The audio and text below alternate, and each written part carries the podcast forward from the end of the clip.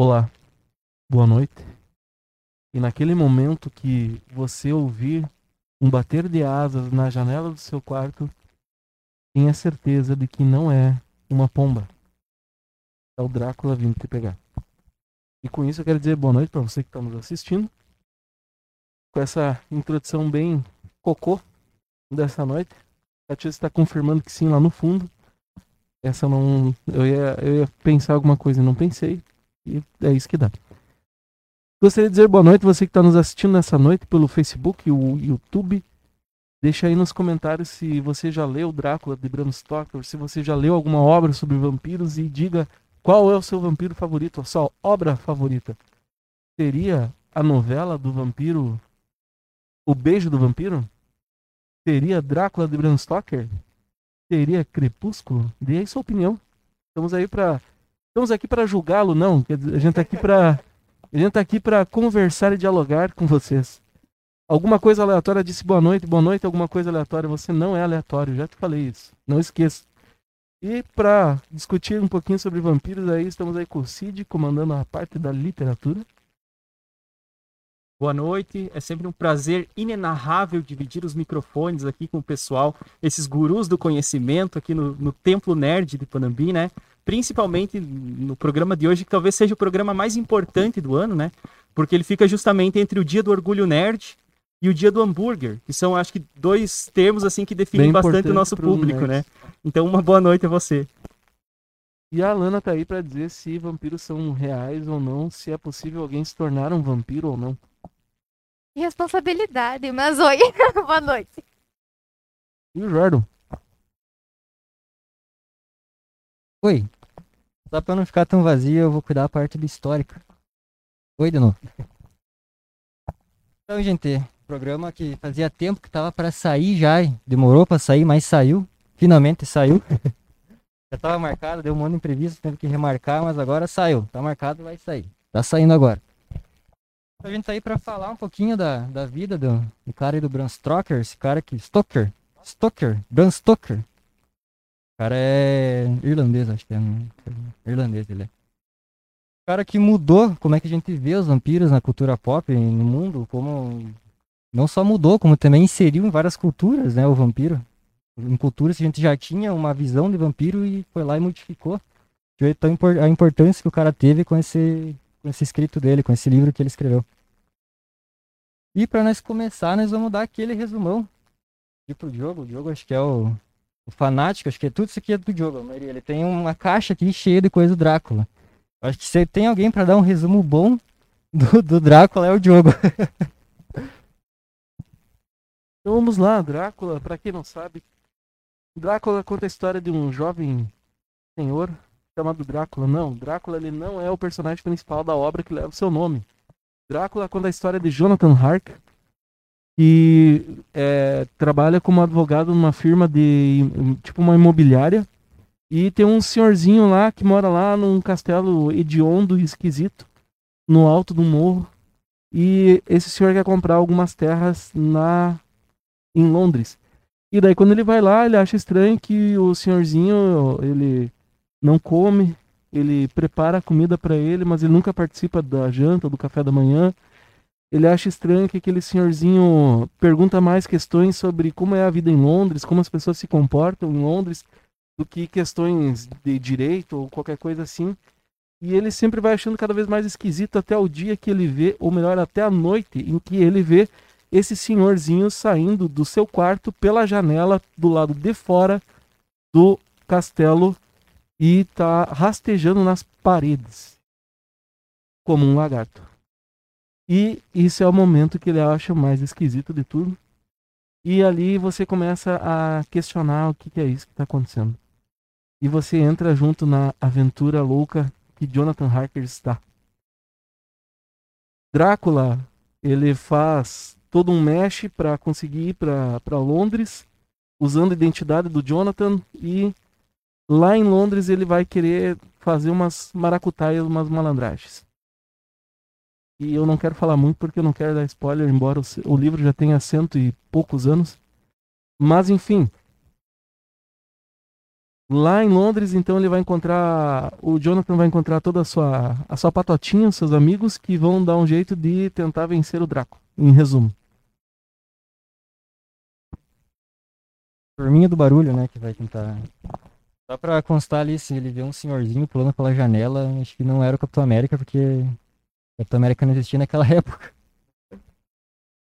Ah, da vida, o cara ele teve uma vida, uma- uma- na verdade, uma publicação meio conturbada, né? Ele sofreu ali meio que uma censura, ele deu meio que uma, uma treta ali com ele, né? Com a galera da editora dele, que não quiseram publicar. Eu acho que foi antes, né, Diogo, que veio o Jack Stripador, se eu não me engano, né? É, o, a época da publicação, ele é 1897. Em 1997 nós temos Conan Doyle, que também tá, tá surgindo aí como um grande escritor, criando Sherlock Holmes. Mais alguns anos depois vai surgir o Arsène Lupin na França também, vai se tornar algo ah, icônico. Então é uma época assim de surgimento para a literatura de coisas bem icônicas. E é uma época um pouco depois, até vou dar uma pesquisada, pesquisa aí, consegue? Ah, o ano do- dos acontecimentos do Jack Stripador. E foi dito assim pro, pro Bram Stoker, cara, não publica isso que tá meio estranho publicar um negócio desse de pessoas bebendo sangue numa época que a gente viu pessoas sendo esquartejadas nas ruas das nossas cidades. E o, o Conan Doyle também escutou um pouco disso ah, com o surgimento do, do Sherlock Holmes, porque ele vai investigar alguns casos hediondos em alguns momentos. Então eu não sei se isso. Oi? O Estripador foi de 88 a 91. Então é seis anos depois, né? Então. E como Londres e ninguém sabia, ninguém sabe até hoje quem foi Jack Stripador, então foi algo que ficou bem marcante para eles. Tanto é que as primeiras 101 páginas do Re- Reza a Lenda, né? Não sei se é verdade ou não, mas as primeiras 101 páginas do Drácula, do, do manuscrito original, não foi publicado. Ele começa, a história começaria a partir da página 102. Depois, anos depois, foi encontrado um outro manuscrito com um, um outro conto que foi publicado como o Hóspede de Drácula, que seria uma parte do livro que foi tirado para publicação.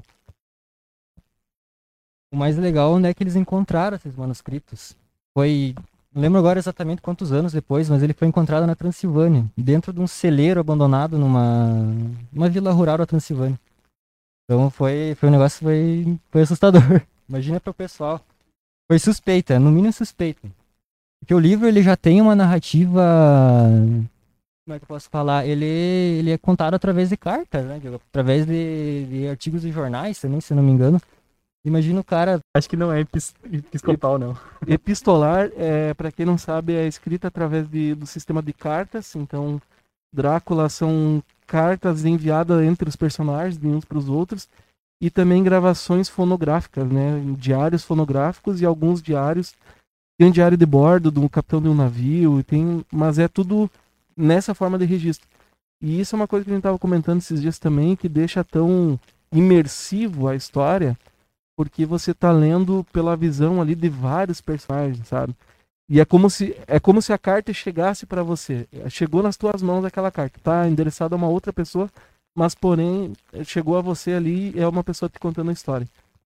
É, Eu queria até comentar dessa questão de ser tão marcante os cenários e tudo mais, que parece que você tá lá dentro. Eu tentei ler Drácula com 12, 13 anos e não foi uma experiência muito boa. Confesso que eu desisti na, na página 23. E aí, depois de alguns, muitos anos, eu li esse ano, em março, por conta de uma atividade da aula de inglês, como é que fui obrigada a ler Drácula. Na verdade, eu podia escolher. Eu escolhi Drácula porque né, era o que eu queria ler. E ali eu tinha um bom motivo. E tem uma cena que ficou na minha cabeça por anos, que é nos primeiros, nas primeiras páginas, que é a chegada do Jonathan, né? Ao castelo, né? a- todo o trajeto. Que ele vê uma luz azul, enfim. Isso ficou na minha cabeça por anos. Até eu tinha esquecido de onde eu tinha visto isso. E depois, relendo, percebi que foi em Drácula. Então é uma questão que realmente marca muito você ler, apesar de ser, às vezes, por conta né, dessa, desse tipo de escrita, um pouco maçante. Confesso. Achei isso. eu abri aqui, eu também quando eu li a primeira vez também marcou para mim bastante essa a, essa chegada dele, o caminho, o percurso para ele chegar no castelo, porque ele vai passando por alguns vilarejos antes. E nos vilarejos o pessoal vai falando, ó, esse nome que tu falou aí, esse é um nome maldito esse lugar que tu tá indo não é bem assim. Então ele passa por uns dois ou três vilarejos que o pessoal vai alertando ele. Não vai, não vai, não vai nessa época do ano agora que é problema. E também essa me chamou bastante atenção, também marcou bastante essa das chamas azuis, né? Eu, eu tinha até marcado aqui na, no livro aqui, onde é que uma parte que ele de, descreve um pouco disso, né?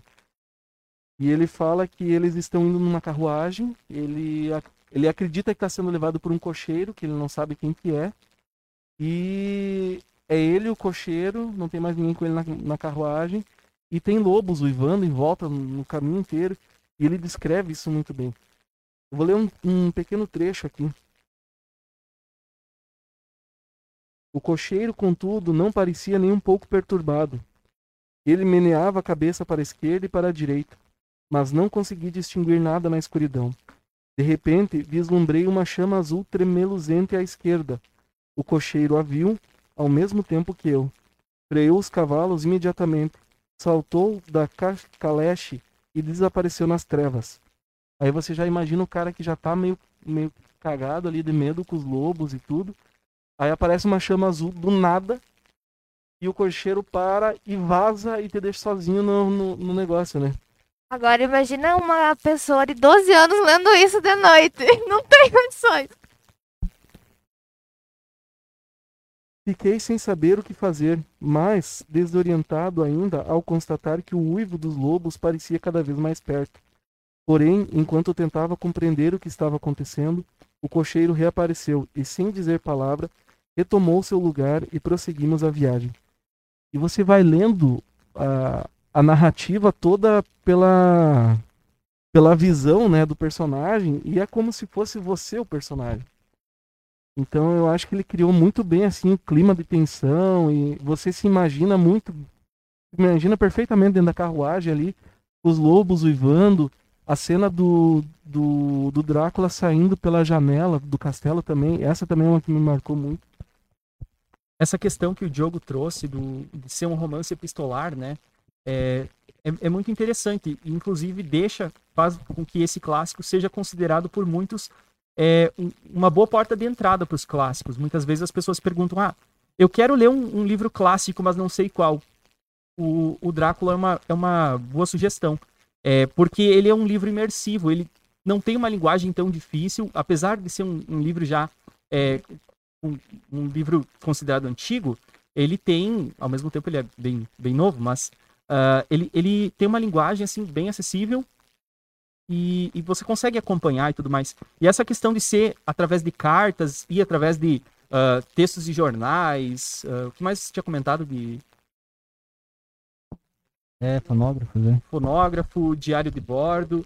Então, o, o texto, ele é, ele traz uma variedade muito grande de gêneros textuais, isso torna é, o negócio muito mais interessante, sabe? E tem a questão do narrador também. É, você geralmente as histórias são contadas ou por um narrador em terceira pessoa, certo? E ele sabe tudo, ele tá vendo ali por cima o que tá acontecendo e vai contando o que é interessante. Ou então, um narrador personagem, ele tá ali dentro da história, mas aí tu só tem a perspectiva daquele personagem. Já é, o, o, romance do, do, Drácula ele é contado por vários personagens através das suas cartas, e aí tem um pouco esse olhar uh, observador no, nos relatos do jornal, enfim. E aí você vai ter que, na tua cabeça, tu vai ter que ir construindo o, o, a, a, direção dos fatos ali. Então isso torna o, romance bem interessante, assim, bem imersivo para quem tá lendo, né? Aqui rapidinho no YouTube, o Matheus Schwingle mandou um boa noite.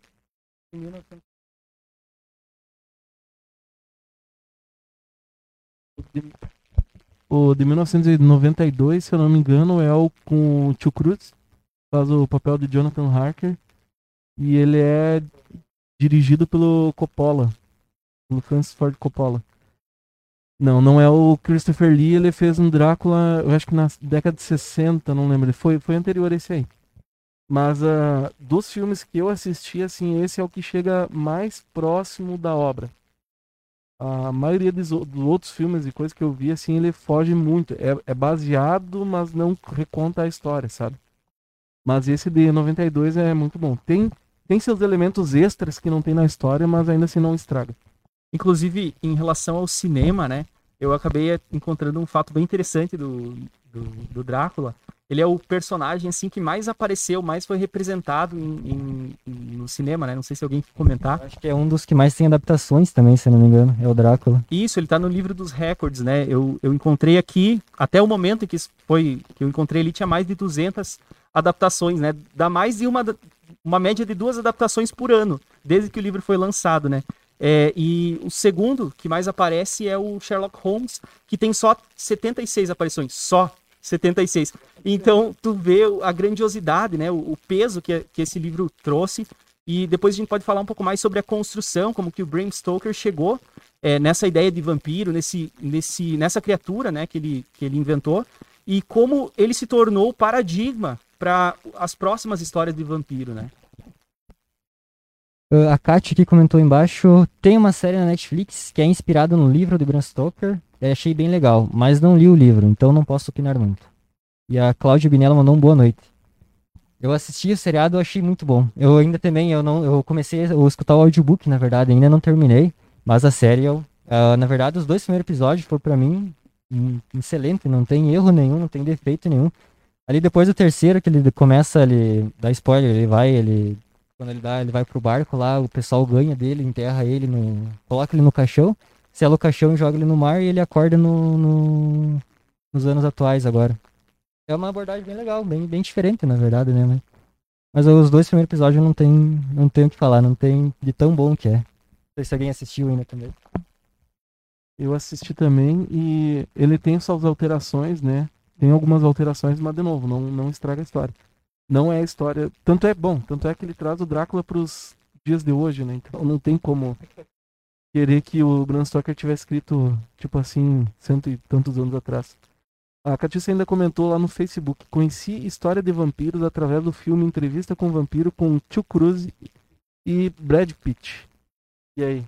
Opiniões sobre Sim, é o meu livro, meu filme favorito, apesar de não ser o meu livro favorito, eu tenho ele aqui numa versão bem antiga. Já reli não sei quantas vezes e é maravilhoso. Também, eh, conversando aqui, eu observei agora que eles usaram também essa questão de gravações para falar, né? Tanto é que a entrevista é feita num tempo que era mais usado isso, então talvez tenha alguma relação, né? Tirado de Draco, enfim, mas é muito bom, recomendo. E filmaços também, outro filme que eu acho que não tem defeito, se tu gosta de vampiro, é um prato cheio pra tu assistir, cara, e desde que ele, ele vai contando através da história, né? Ele começa, acho que desde lá da, da colonização ali, da, da independência dos Estados Unidos até os dias atuais também, nos anos 2000, se não me engano. E, cara, é genial, é muito bom o filme, desde a... Cara, eu até me emocionei. ah, o figurino, cara, é muito bom, é muito bom. Só assistindo pra tu saber, cara, é muito bom.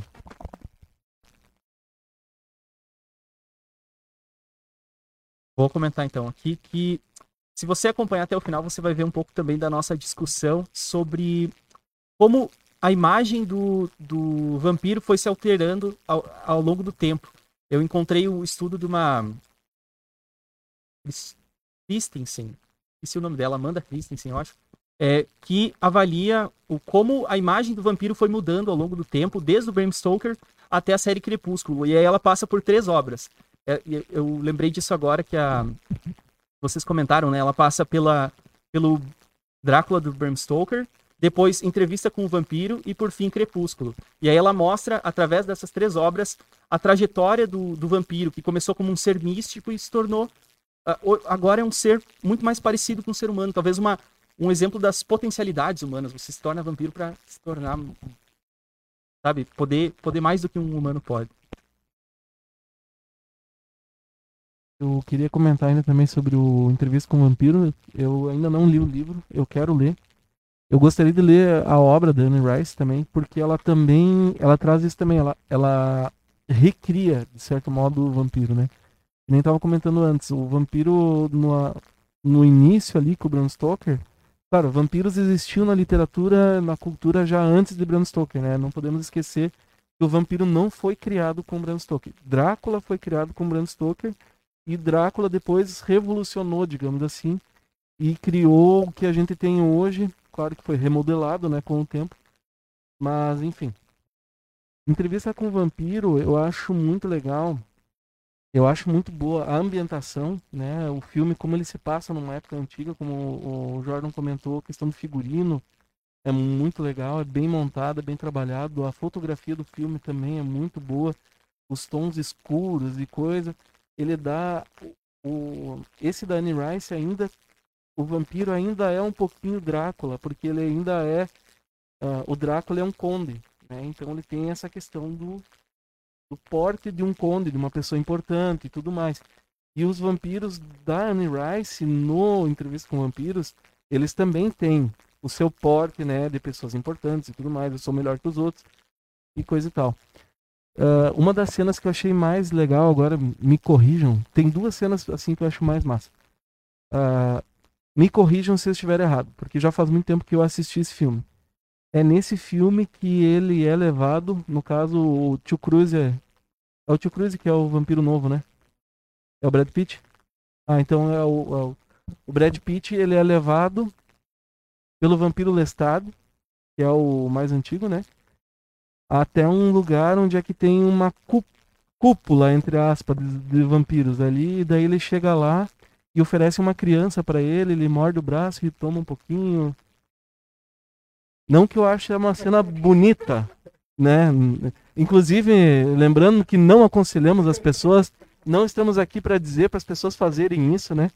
Mas uh, ali, assim, mostra um pouco dessa questão de que os vampiros eles são muito melhores que os seres humanos.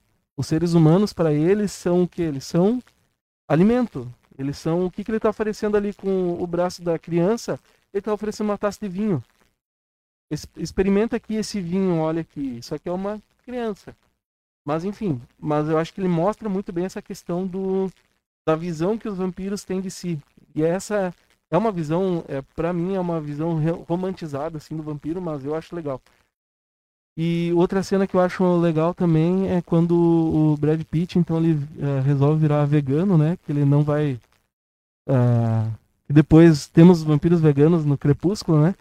Mas uh, ele então não vai mais tomar sangue de humanos e ele começa a tomar sangue de rato e começa a tomar sangue de, de jacaré e coisa. E ele começa então a enfraquecer, começa a passar mal porque porque não é para isso que ele é feito, não é para isso que ele existe. E eu acho que no Crepúsculo eles fizeram muito errado em deixar eles tomar sangue de bicho só e ficar bem. Eles tinham que passar mal. Porque na. Mas assim, ó, porque num, né, num dos principais mitos, assim, ó, o, que o Crepúsculo me chateia é que ele quebrou demais alguns mitos.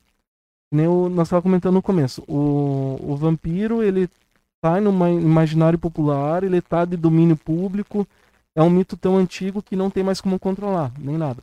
Só que eu, como eu tenho minha visão romantizada do vampiro, do Drácula, e tem os seus mitos que dá raiz para ele, quando quebra esses mitos, para mim, eu não acho legal. Então eu vejo que não é literatura para mim. Não estou dizendo que, que é ruim ou qualquer coisa assim. Mas não diz, não, não diz isso porque eu quero vender, eu tenho livro aqui para vender. Não, mas a, a, não é leitura, não é literatura para mim, não é filme para mim, né? Não é o meu estilo. Uh, e dentro de toda essa mitologia que tem no vampiro, que é uma mitologia muito antiga com várias questões diferentes, uma delas é que o vampiro ele precisa tomar sangue vivo. Né? Se você tirar, extrair o sangue de, um, de uma pessoa morta e dar para um vampiro, é a mesma coisa que dar um alimento estragado para ele, ele vai passar mal. Tanto é que tem algumas uh, obras depois que vão trabalhar que, tipo assim, você dá um sangue de um morto para um vampiro, é a mesma coisa que você dá um. botar um clorofórmio na cara dele ele vai desmaiar, sabe? E, e, e, ao meu ver, então, essa questão que é trabalhada, que é mostrada no, no da Anne Rice, na entrevista com o vampiro, do vampiro passar mal por ele não estar tá tomando sangue de humanos, que é os nutrientes que ele, o organismo dele precisa agora, seja pelos motivos que forem, né? eu acho que ele deveria passar mal. Tem até ah, nesse mesmo livro, barra filme, na entrevista com o vampiro, que o Brad Pitt tenta matar, né? Eu falar Brad Pitt porque agora esqueci o nome. O Lois. Tenta matar o Lestat com sangue retirado, botado numa taça. Sangue velho, né, no caso. Então, realmente. E essa questão que Crepúsculo trouxe, que pode sim tomar sangue fora do corpo, ou Desde enfim, que seja sangue, né? desde que seja sangue, também foi levado pra ter Vampire Diaries. Acho que tá mais agora nessa cultura atual dos vampiros, né? Então, realmente. Mas vampiro Mas- só pode Parte- tomar sangue? Fala aí do, do gibi que eu tinha, da história em quadrinhos, da Qual? Disney. Ah, tá, pera aí. Não, é que agora eu lembrei de outro também. Ah, no Blade, se eu não me engano, no Blade eles dão, eles têm um tipo um Putz, agora não tenho mais certeza se é no Blade, mas tem algum alguma das obras eles criam um sangue sintético pra não acabar com, não exterminar a raça humana e não, eu acho que é no Blade, é. E pra não chamar tanta atenção pra eles, né, Pra estar assumindo tanta gente.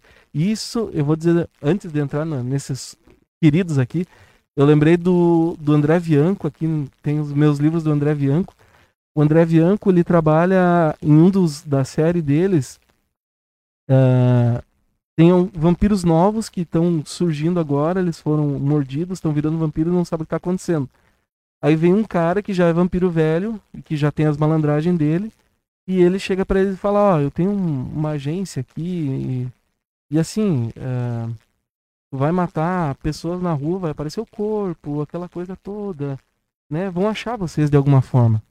Eu tenho uma agência aqui que tem um mercado assim que não é muito tradicional. E bom, as pessoas matam pessoas para matar pessoas, né? Então, se vocês, já que vocês precisam matar para se alimentar, quiserem entrar para minha agência e tudo mais. E daí ele trabalha com isso, né? Ele tem já que ele está sendo pago para matar, então ele aproveita e se alimenta ali e coisa e tal. É um esquema de pirâmide dos vampiros. Faz sentido? Mas o Cid pediu para mim falar aqui ó, dessa obra maravilhosa. Isso aqui é isso aqui é uma boa, pior que é uma, uma adaptação bem próxima da, da obra do Bram Stoker, porque tem os personagens, claro, com nomes diferentes. É, é o Drácula de Bram Stoker, e onde o Mickey é o, o Jonathan Harker, né? E você tem os elementos, todos os elementos principais da obra do, do, do, do Bram Stoker. Todos os elementos. Tem a mina morrendo e voltando como vampiro, você tem todos os elementos principais da obra aqui dentro. A obra já tem mais de 100 anos, então já não é mais spoiler, né? Então, ah, só que como é da Disney, então eles não matam pessoas e bebem sangue, né? Eles tomam suco de beterraba. Mas é bem legal, eu dei muita risada lendo. E no YouTube, o Geadinha mandou uma 2.0, uma carinha de. Uma carinha de surpresa, eu acho. de Fala, surpresa. Rian, tudo bem contigo? Que bom que você tá acompanhando. Veio pedir nota? de quanto?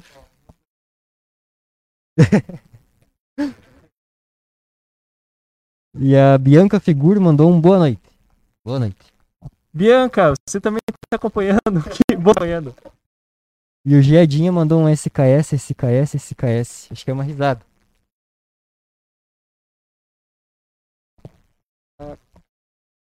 Aqui no Facebook o Vitor Litz disse um clássico sobre vampiros, pra mim, é o filme Van Helsing. Filme Van Helsing também é um baita filme. Ele foge completamente do Van Helsing da obra do, do o Drácula e o Van Helsing fogem bastante da obra do Bram Stoker, mas ainda assim é um baita filme. E vou o Wolverino como Van Helsing, né? E vou dizer, a- a- efeitos especiais assim para época são muito bons, a, a trama é muito boa, sabe qual é a ideia do filme? Já assistiu? O Drácula tem tem suas esposas e ele quer ter filhos. Só que todos os filhos dele, por ele ser um morto, os filhos nascem mortos. E ele quer dar um jeito de fazer com que os seus filhos nasçam vivos. E ele vai em busca do Frankenstein para descobrir qual que é a maracutaia que fez um monstro morto voltar à vida. E ele quer aplicar isso nos seus filhotinhos. A Lana está indignada, mas é, mas é uma ideia que faz sentido. É uma ideia que faz sentido. Se o monstro de Frankenstein, que era morto, veio à vida com alguma coisa, faz todo sentido biológico. O que trouxe o monstro de Frankenstein à vida pode dar vida aos, aos filhotinhos do, do Drácula. E o Van Helsing aí no, nesse filme ele é retratado como um caçador de, de demônios e, e, coisas do tipo e monstros. No livro, o Van Helsing ele é muitas coisas. Ele é médico, ele é advogado, ele é ele tem um currículo assim gigantesco que é impossível uma pessoa em vida ter. Mas e ele conhece muito das obras das obras ocultas da noite também. Ele não é necessariamente um caçador de demônios e monstros, mas ele entende muito disso também. O Caio disse Yo? Yo? Depois o Vitorito disse Vampire the Masquerade. Ah, Vampiro a Máscara. Série de livros de RPG são fantásticos também. Conheço, mas confesso que eu tenho curiosidade de conhecer esse. O Lucas Grade disse que conheceu Vampiros com Blade o Cid mandou um, um aloha aí pro Lucas Grata nos acompanhando hoje. E eu, eu lembro que eu também uh, não, não conheci Vampiros com o Blade, mas uh, o primeiro filme do Blade eu achei muito bom. Muito bom mesmo. O Caio disse Vlad Tep se revirou no caixão com os vampiros brilhosos. Não sei se ele se revirou, mas ele deu um soquinho na, na tampa do caixão, ele deu. Posso, posso até lançar uma pergunta que surgiu, né? Eu gostaria que vocês respondessem e, e também quem está nos acompanhando. É, a gente sabe que o, toda obra de literatura ela lida com elementos que vieram antes, antes dela, né? Na, na tradição literária. E até que ponto é, um autor pode alterar um objeto que é comum já na literatura. Por exemplo, eu pego o Drácula do Bram Stoker, uso ele como, como elemento para criar minha ideia de, de vampiro, até que ponto que eu posso alterar esse vampiro, na opinião de vocês? É, eles estão discutindo o assunto aqui. É... ah, na minha opinião, a partir do momento que lançou pro mundo, a gente pode pegar, se apropriar disso e criar um, né? Até porque a ficção em geral, né, os livros em geral foram jogados pro mundo assim, sabe? Como mesmo tu falou uh, pegando a base de algo, transformando em outro. Então eu acho que, na minha opinião, é de boa. Eu acho que entra naquela questão que a gente aprendeu na escola, que nada se cria, tudo se copia, né? Uh, claro, não se copia, mas se, se baseia. Tu sempre se baseia em algo para criar o seu novo, né? Como eu cito Tolkien de novo, dizendo Tolkien falou, eu não copiei nada, tá? Eu não quis copiar nada quando criei tudo isso aqui, mas quando fui escrever isso eu não tenho como me esquecer daquilo que eu já conhecia. Então é lógico que alguns elementos sempre vão ter. Eu acho que, como eu falei antes, por exemplo, o vampiro, por exemplo, ele já está aí há tanto tempo que cada um pega e faz o que quer. Depois, se você não lê e não gostar, por exemplo, eu entrei na noia uma vez que eu ia ler tudo que eu podia eu ia consumir tudo que eu podia de vampiros, né? Seja livro, seja literatura, ou cinema, ou o que for. Até que eu cheguei no. Até que surgiu o Crepúsculo e eu pensei. Eu assisti o filme e daí eu pensei, ok, o filme já tá bom pra mim. Uh, mas uh, quando eu dei de cara com o livro Fanglan, eu já comentei aqui, Fanglan, A Terra dos Vampiros, e para mim o Fanglan, ele ali foi o momento que eu pensei, não, eu não preciso consumir tudo de vampiros. E ali eu também não me dei. Não foi Crepúsculo? Não, eu não cheguei a ler Crepúsculo. Não, tu viu o filme de Crepúsculo. Eu vi o filme. Mas olha. Não, eu, eu assisti, eu assisti toda a saga Crepúsculo, eu assisti. Um, mas o Fanglan também me deu um outro estalo. Tipo, eu não sou obrigado a ler um livro que eu não estou gostando até o final, né? Tanto é que o livro foi parar depois na biblioteca municipal. Eu doei ele para a biblioteca municipal porque não, não seja o fato de eu não ter gostado que alguém outro não possa gostar, né? Mas para mim o Fangland ele fez ele pegou o Drácula de Bram Stoker e copiou e alterou alguns nomes, alterou alguns lugares, mas a ideia é exatamente a mesma, sabe? E isso eu não, para mim não desceu. E isso eu não gostei. Mas ah, eu acho que é livre você pegar qualquer criação que esteja em domínio público, lógico, né? Você pegar e, e recriar e, e fazer da forma como você quiser. E depois, se você não gostar, só faz de conta que não existe, né? Eu também acho que é livre, tipo, tu pode pegar, que nem a Lana falou, né? Tu tem a base, porque tu, tu pode expandir essa base, né? Tu pode criar coisas novas a partir do que tu já tem ali, né? Que nem, ele falou do, do Senhor dos Anéis, né? O cara não pode esquecer do que ele já viu, do que ele já leu, do que ele já escutou, né? Então, acho que é totalmente válido e é só tu ter imaginação. Perfeito, gostei das respostas de vocês. E, gente, faz todo sentido isso. Passaram na prova. Faz todo sentido porque foi exatamente isso que o Bram Stoker fez com o Drácula dele, com, com o vampiro que ele criou.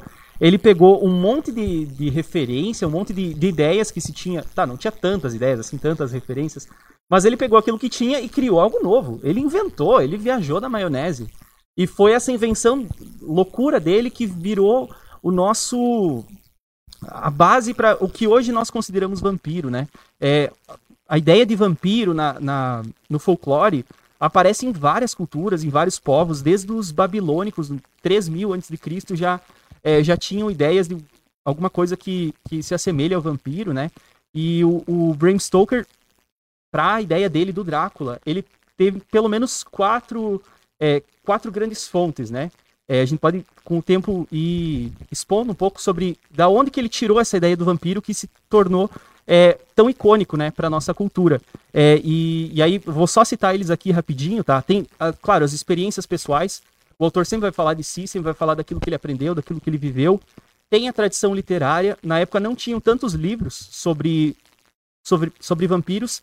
Se não me engano, tinha uns quatro lançados tinha, na é, época. tinha alguma coisa, mas era. E- que questão de 100 anos antes, se não me engano. De Isso. 100 anos antes pra, pra frente ali, até onde ele começa a escrever. Mas eram, eram pouquíssimos livros, assim, e aí os quatro principais ele tinha lido, ele conhecia, e ele pegou, fe- fez isso que outros autores fizeram com ele. Pegou um pedaço daqui, outro pedaço dali, e foi criando o personagem dele. Além disso, tem assim, ó, um, mas assim, ó, um mínimo, uma mínima pesquisa que ele fez do folclore, foi assim, ó, pesquisa rapidíssima, sabe, do folclore, romeno ou de outros povos, e também, aí o, o Jorge pode nos ajudar, né, é, tem uma questão histórica também, né? Um personagem de onde ele tirou o nome Drácula. São dois personagens, na verdade, que ele se inspirou, né? Principalmente foi o. Na verdade, a gente não sabe, né? Em qual, exatamente em qual ele se inspirou, porque ele não deixa claro, né? É. É, ele bebeu de várias fontes, né? E o principal é o, o Vlad Tapes, um cara muito legal. Não. não muito legal, na verdade, dependendo da visão de quem tá lendo, de quem tá estudando a história dele. Mas pro, pra, pros romenos ali da, da Transilvânia, ele é um herói. Mas então vamos. Primeiro ele tem que nascer, né? Então ele. Esse cara ele, ele nasceu ali no. Ele, o pai dele era um, ele era basicamente um conde, ele, ele era um rei da Valáquia. Hoje onde é que fica a Romênia, né? A Transilvânia. Inclusive é bem fácil lembrar o nome do pai dele, né? Porque ele era chamado Vlad III. O pai dele era o Vlad II. Vlad II Drá, Dráculo, Dráculo, se não me engano, Dracuela, Drácula, é. É, filho do dragão, alguma coisa assim. Por que Drácula, como é que surgiu isso? Era uma ordem religiosa ali, agora eu não lembro exatamente se era entre os católicos ou entre só os ortodoxos ali do, do Báltico, né, que fica ali a, a região da Valáquia, que hoje é a Romênia. E dessa, dessa, dessa, dessa, basicamente essa, essa ordem religiosa era para acabar com os muçulmanos ali, acabar com o avanço otomano que estava acontecendo naquela época. E,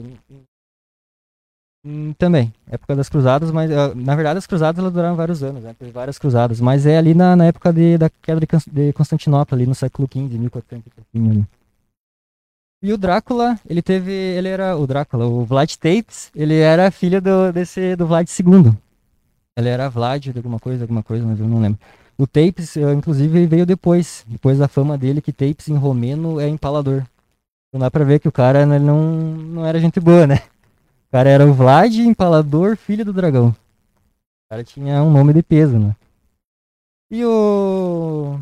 Essa, essa fama sangrenta dele veio devido à tipo, à infância dele, a, como, como, conforme foi crescendo. Porque o pai dele, ele perdeu ali o reinado da Valáquia ali pro, pro reino da Hungria, que eram, eles eram vizinhos, e a Hungria era um dos maiores um dos reinos da Europa naquela época. E o pai dele, ele perdeu esse reinado, e o que, que ele fez? Ele foi pedir ajuda para os otomanos, que era o maior, na, na época, era o maior vilão da Europa. E não tinha coisa melhor que os otomanos não gostavam, era ver o europeu brigando. Então o cara foi lá, ele pediu ajuda. Ele, o imperador, o sultão da época lá, não lembro qual que é o nome exatamente, ele ajudou o pai do, do, do Tapes lá. Ele ajudou, então ele reconquistou o trono dele. E pela mesma mão que, o, que os otomanos deram, na mesma mão eles tiraram. Porque os otomanos eles pediram ajuda do Vlad II para reconquistar ali a região da, da Transilvânia. E o, o Vlad II ele negou. E nessa negação de, de, de, de suporte ali para os otomanos, dessa, nessa dívida que eles cobraram, eles vieram, eles pediram pro, pro Vlad II dirigir até a Galip Galípoli ali, que é região da, acho que é hoje na Grécia, não lembro exatamente na Tica. E ele fez a maior cagada de levar os dois filhos dele, que era o Vlad III e o outro filho dele, não, não lembro exatamente o nome. E o cara falou, ele chegou lá pro sultão, se apresentou e o sultão falou para ele ou tu vai preso ou teus filhos vão presos. E como um bom europeu, o cara que pode faz filho a rodo, ele deixou os filhos dele lá, sendo preso pelo não vai fazer falta, ele pode ir lá fazer outro, ele deixou os dois filhos dele lá como prisioneiros do, do sultão do, dos otomanos. E isso isso vai vem bastante também depois como o Vlad o Vlad III, ele aprendeu bastante com a cultura dos otomanos ali. Então ele sabia, basicamente, ele sabia ler, na, sabia falar a língua deles, eu sabia ler, ele já leu, tinha lido ao Corão. A única coisa que ele não fez era ter se convertido ao islamismo. E ao contrário do irmão dele, ele se converteu rapidinho pro, pro islamismo. E ali foi um. Inclusive, ele foi torturado bastante por não ter aceitado essa, essa cultura otomana, basicamente. E com 16 anos, ele ainda preso lá na, sobre o domínio do sultão, acontece uma guerra ali com a Valáquia, de novo com o pai dele, com a Hungria, basicamente três guerras ali junto com os otomanos. E o, o castelo dele lá, o, o reino da Valáquia, fica vazio, porque todos os soldados estão lutando em outras frentes. E aí o cara vai lá de fininho e, e toma o trono para ele. que não dura muito tempo, porque logo depois os, os húngaros eles conquistam de novo.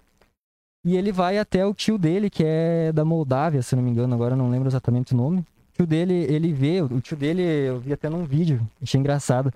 Era o maior turcofóbico que existia na, na face da Terra. O cara, se tinha um cara que odiava otomano e turco, era ele, o tio dele.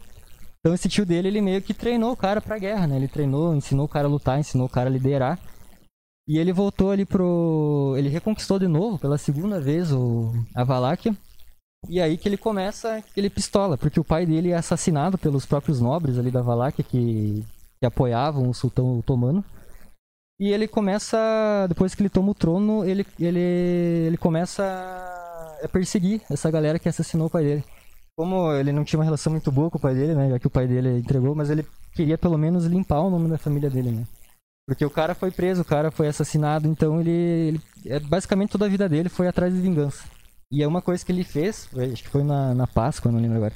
Ele convidou todos os caras, ele descobriu uma lista lá, ele descobriu todos os caras que assassinaram o pai dele.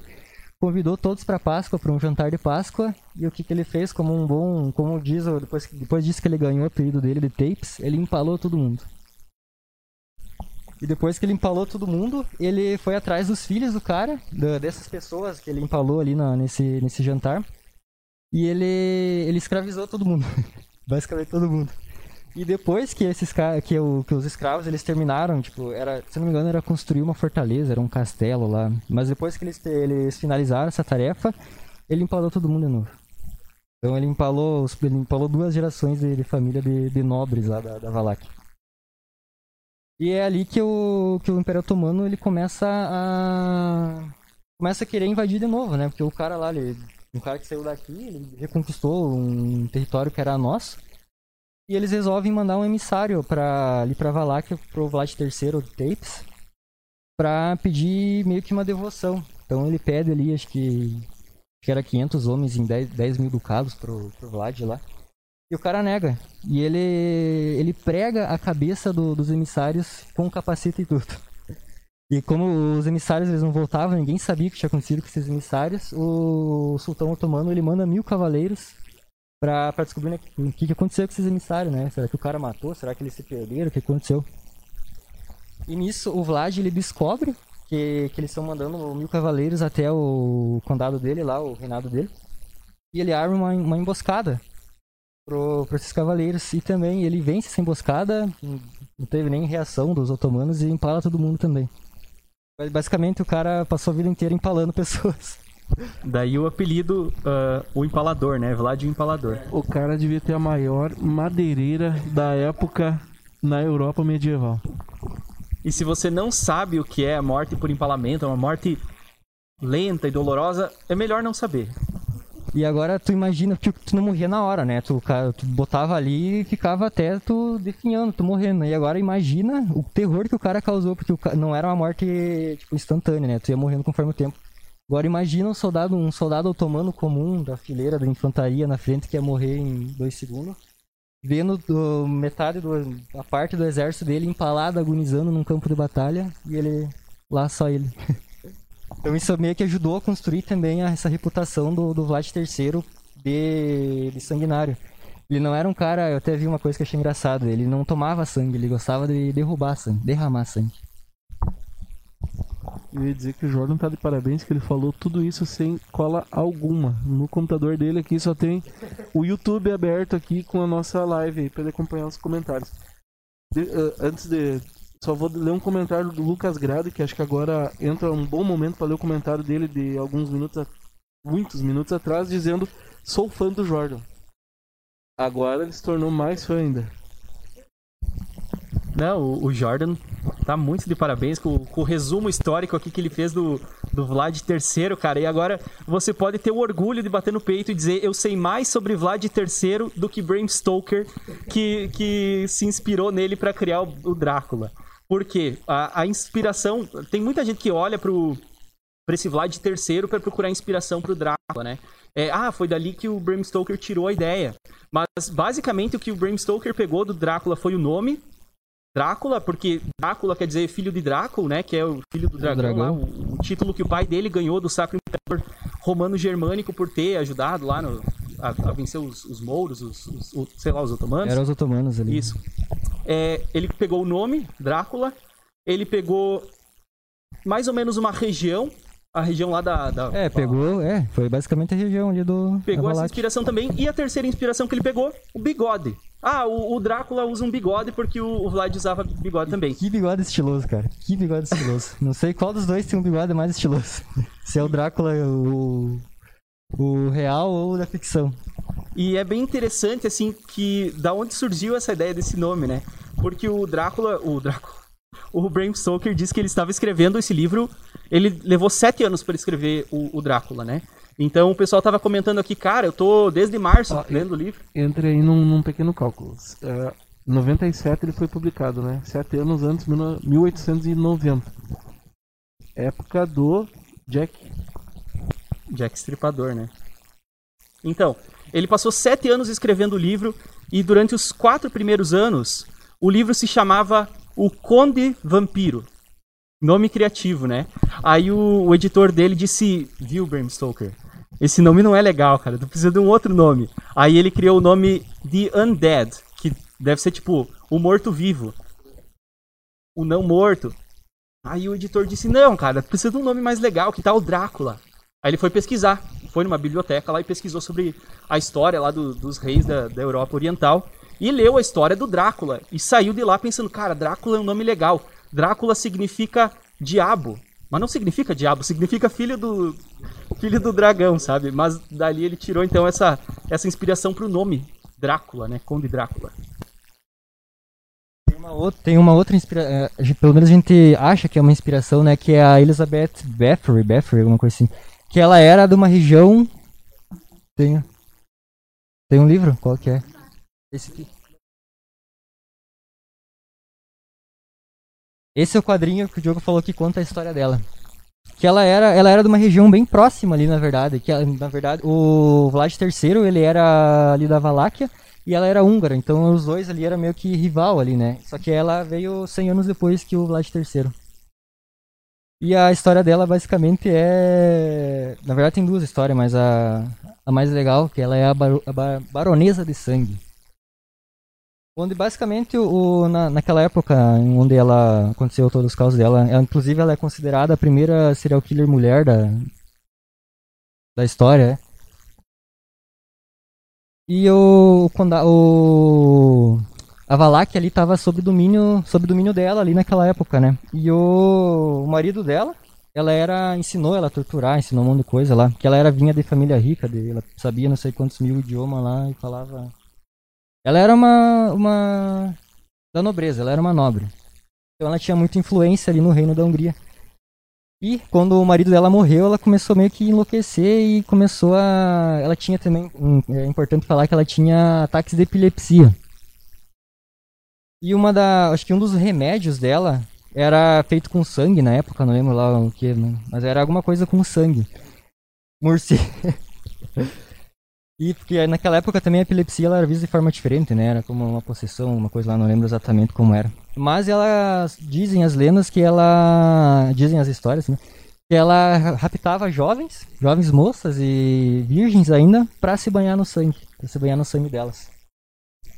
E tem também a outra história que é que na época lá tinha um monte de gente devendo para ela e todas essas pessoas elas se juntaram para armar um plano contra ela, para ela sair como louca.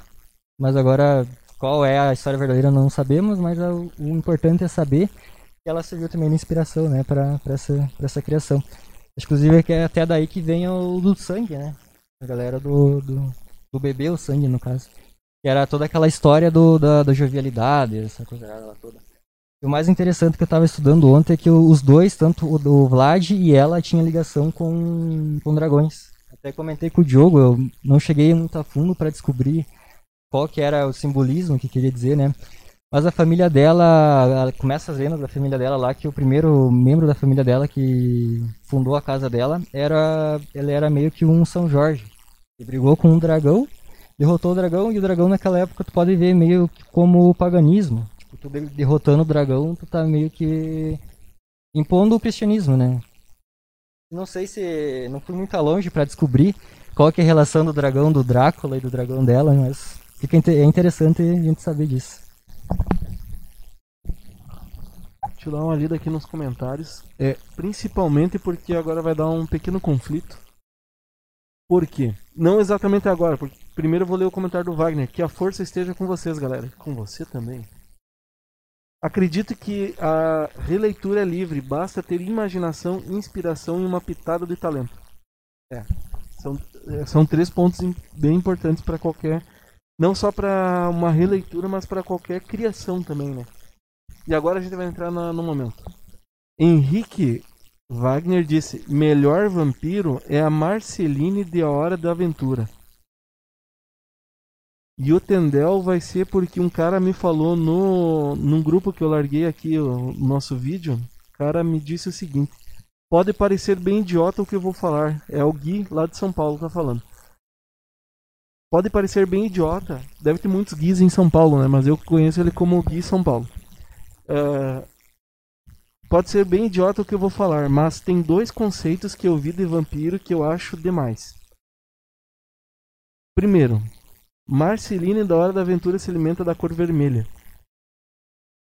E agora que eu me dei por conta que não vai girar o caos, porque ele achou legal. Eu achei que ele tinha achado ruim essa ideia. Mas enfim, é, eu achei errado, esquece.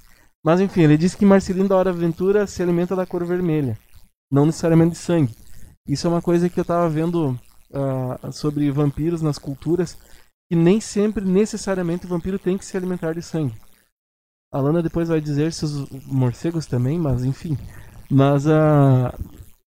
O, mas os morcegos, a maioria dos morcegos são veganos, eles são herbívoros. São poucos morcegos que são. Uh, são... Mas enfim, tu, você aprofunda, você aprofunda. Mas uh, existem existem muitos mitos onde é que o vampiro ele se alimenta das energias da pessoa, né? Não necessariamente do sangue. Ah, onde eu vi algumas coisas a respeito é sobre. Na Bíblia cristã, em alguns versículos é falado que o sangue representa a vida. E o vampiro, quando ele está bebendo sangue, ele está bebendo a vida daquela pessoa, que faz com que eu, a vida dele se torne mais longa. Eu ia comentar isso em algum momento, na, acho que em Levítico, diz lá que quando uh, a, pessoa matar um animal, ela tem que jogar fora o sangue, porque no sangue está a vida, né? Daí depois ela pode comer a carne. E me lembrou um outro mito de vampiro que eu, que eu li, agora eu não consigo lembrar mais da onde é que era, mas é, é um outro nome, né, pro vampiro, é de um outro lugar. Eu tenho isso anotado no computador que tá lá no balcão da livraria e não no notebook que tá na, na mesa na minha frente, né? Mas o- é um vampiro que ele basicamente é. Lembrei, ele aparece a primeira vez ah, no livro dos mortos que está relacionado ao hinduísmo, uma coisa assim.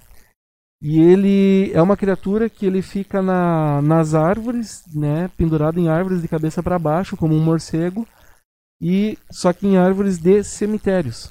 E daí ele usa corpos de pessoas mortas. Ele é um vampiro espírito. E ele entra no corpo das pessoas mortas e daí ele vai fazer suas anarquias por aí. E são várias, mas suas peripécias. Que não necessariamente é tomar sangue, né? E o Gui ainda comentou, né, que a segunda coisa que ele acha legal é que os vampiros bebem sangue porque na verdade eles precisam de vitamina D. Mas como não podem ir ao sol para sintetizar, eles bebem o sangue para absorver. Tem, tem um sentido. Tem sentido biológico ou não? Sim, tem, mas eu só queria fazer uma pergunta que uma vez eu li e realmente eu fiquei pensando.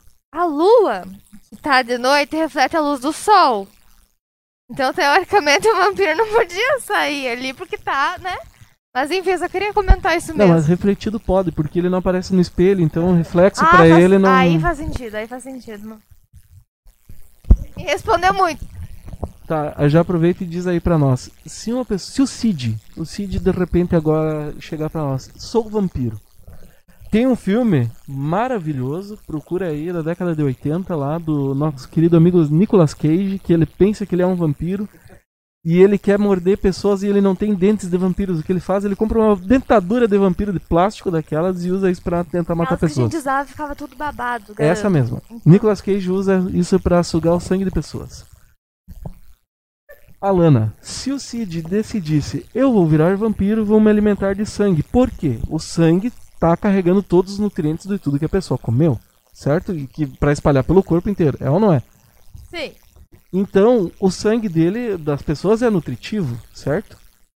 Em teoria, sim. Me faria bem viver numa uma numa dieta a partir do sangue? Não. Porque se é tão nutritivo e tem várias coisas importantes. O corpo humano não foi. não evoluiu a ponto de digerir o sangue. Com isso você está apenas dizendo que não chegamos lá ainda. Exatamente! Quem sabe a evolução tá aí, né? Vai saber. Então, se um ser humano resolve viver à base de sangue, seja por uh, se alimentando de 3 em 3 horas, digamos assim, que é o normal pra gente, ele teria uma. muito ferro no organismo dele e isso prejudicaria o fígado. Ele ficaria pesado. Porque muito Isso. ferro. Isso aí, ficaria Piada ruim. entendeu? Piada ruim tá aqui. Então, prejudicaria o fígado e acabaria ah, que não funcionaria mais o seu organismo. Então, o ser humano não pode beber sangue por conta disso. Fica a dica pra você que está nos assistindo em casa, não beba sangue. Essa é a nossa dica. É isso que a gente Muito aconselha. sangue. Muito sangue. Não beba muito sangue, mas de preferência em quantidades pequenas também não. A não ser Exatamente. que seja na morcilha. Na morcilha pode. Também não.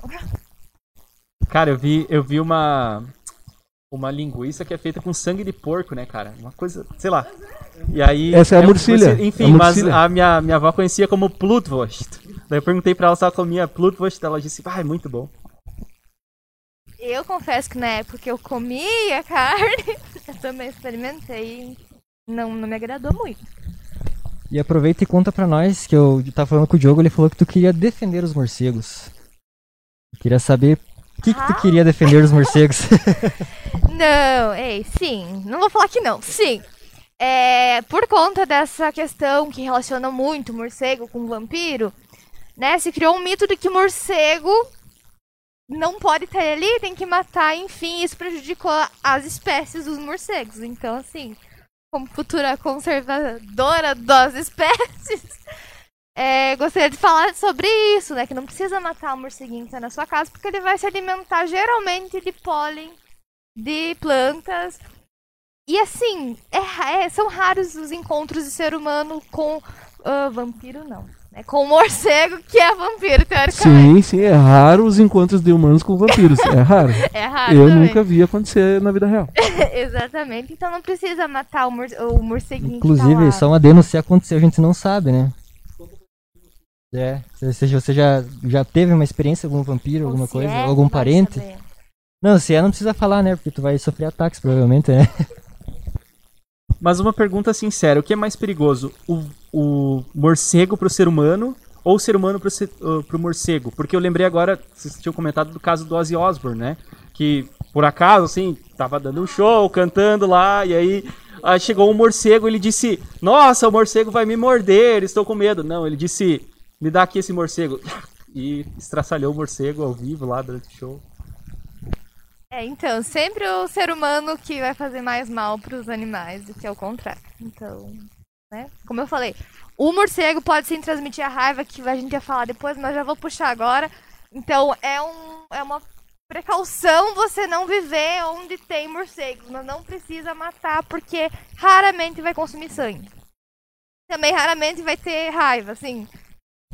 E se consumir sangue, raramente vai em humanos, né? Porque eles geralmente Exato. bebem sangue de cavalo, vaca, coisa do tipo. Esse livro aqui, até vou falar, esse livro é muito antigo, é de 1986. Eu ganhei de um médico que tava se Nossa, mudando. hein? 1986, muito antigo. Antigo! Um ano antes de eu nascer. O que, que direi? Que direi? Desculpa, desculpa. É que era antigo até aquele ano, aí depois. Isso, né, já é muito idade obrigada, contemporânea. isso. Ele fala então sobre os morcegos que são vampiros e não ao contrário, e ele relata exatamente o que tu falou que ah, em tal lugar estava acontecendo muito isso de vaca, cavalo, enfim, serem mortos e também eram em deserto, não vou falar muito porque esse livro acho que quase ninguém, né, nunca leu, nunca vai ler, sei lá. Mas enfim, então traz muito isso. Tem literatura que fala certo que sim, que se alimenta, né, o morcego de de sangue animal, mas como a gente conhece, não, né? Geralmente é humano. Eu vou dar mais uma lida aqui nos comentários, pra gente não perder. Débora Pese disse, boa noite. Boa noite. Sinta-se bem nosso meio, nos acompanhe até o final. O Emar Gonzalez disse, ô Jordan, o que que tu passa no cabelo pra ficar bonito assim? Também quero saber. Ah, água e shampoo. Lava todo dia também, importante. E sangue. Ah, o Henrique botou uma carinha dando risada, então. pra você. O, a Heidi Hard disse boa noite. Boa noite. se- Seja bem-vindo, sinta-se bem nosso menos, acompanhe até o final. E o Gui Fermi, que acho que é o Gui São Paulo que eu falei antes, disse linguiça de porco. Linguiça de sangue de porco é chouriço. Muitos lugares, muitos nomes diferentes. A Heidi disse que é Blutwurst. Wurst, que nem foi comentado antes. E ela disse que a mãe dela fazia muito bem. Acredito. Joel Santiago. Joel, acredito que eu sei quem é você. Acho que é o nosso amigo da. que faz a entrega da banca que traz alegria para Panambi. Joel, você, você traz alegria para Panambi. Disse: o ser humano é o mais pre- perigoso, eu ia dizer preguiçoso. O ser humano é o mais. É o mais perigoso dos animais. É o único que mata por prazer. Alana, você que é da área da biologia dos bichinhos aí, é real ou não é real? Totalmente, totalmente. É, eu compartilhei um negócio no Face que pode criar muita polêmica ou não. Aqui também, talvez. Que fala sobre a caça esportiva que a gente, né, que o ser humano tem. Isso é bom pra controle de praga, por exemplo, o javali. Porém, é ruim pro javali, entendeu? Ah, e também isso foi um, um mal causado pelo próprio ser humano, né? Pegando esse exemplo, que foi o que trouxe essa espécie exótica pra cá. Então, sem dúvidas, o ser humano faz isso por prazer e realmente acaba com as espécies. Ó, Joel Santiago confirmou. Sou eu, eu mesmo. Então, Joel, saiba que você faz a alegria de muita gente em Panambi. Muito obrigada. Vamos, vamos botar uma foto dele aqui na, na parede. Ah, o Gui falou: Eu tenho uma pergunta. O que vocês acham dos conceitos de autores como no Vampiro a Máscara, que tem a classe Grangel, que os vampiros podem ter características animalescas? Eu acho bem interessante, eu acho bem legal essa ideia, porque é como a gente estava comentando antes, essa questão de você pegar o mito e fazer algumas derivações. Hoje de tarde, então, eu dei uma pesquisadinha assim rápida sobre ah, vampiros em outras mitologias, em outras culturas, né? Você tem o vampiro tradicional, que é o que a gente conhece, né? Mas, por exemplo, na África, lá os caras acreditam num vampiro que ele. No, os pés dele, por exemplo, não tem pés humanos, ele tem pés com uma espécie de garra, uma espécie de gancho. E ele usa isso para se prender nas árvores. Isso é um mito que acredita-se dentro de um vilarejo lá determinado. Porque vilarejo vive no meio do bosque ali, né?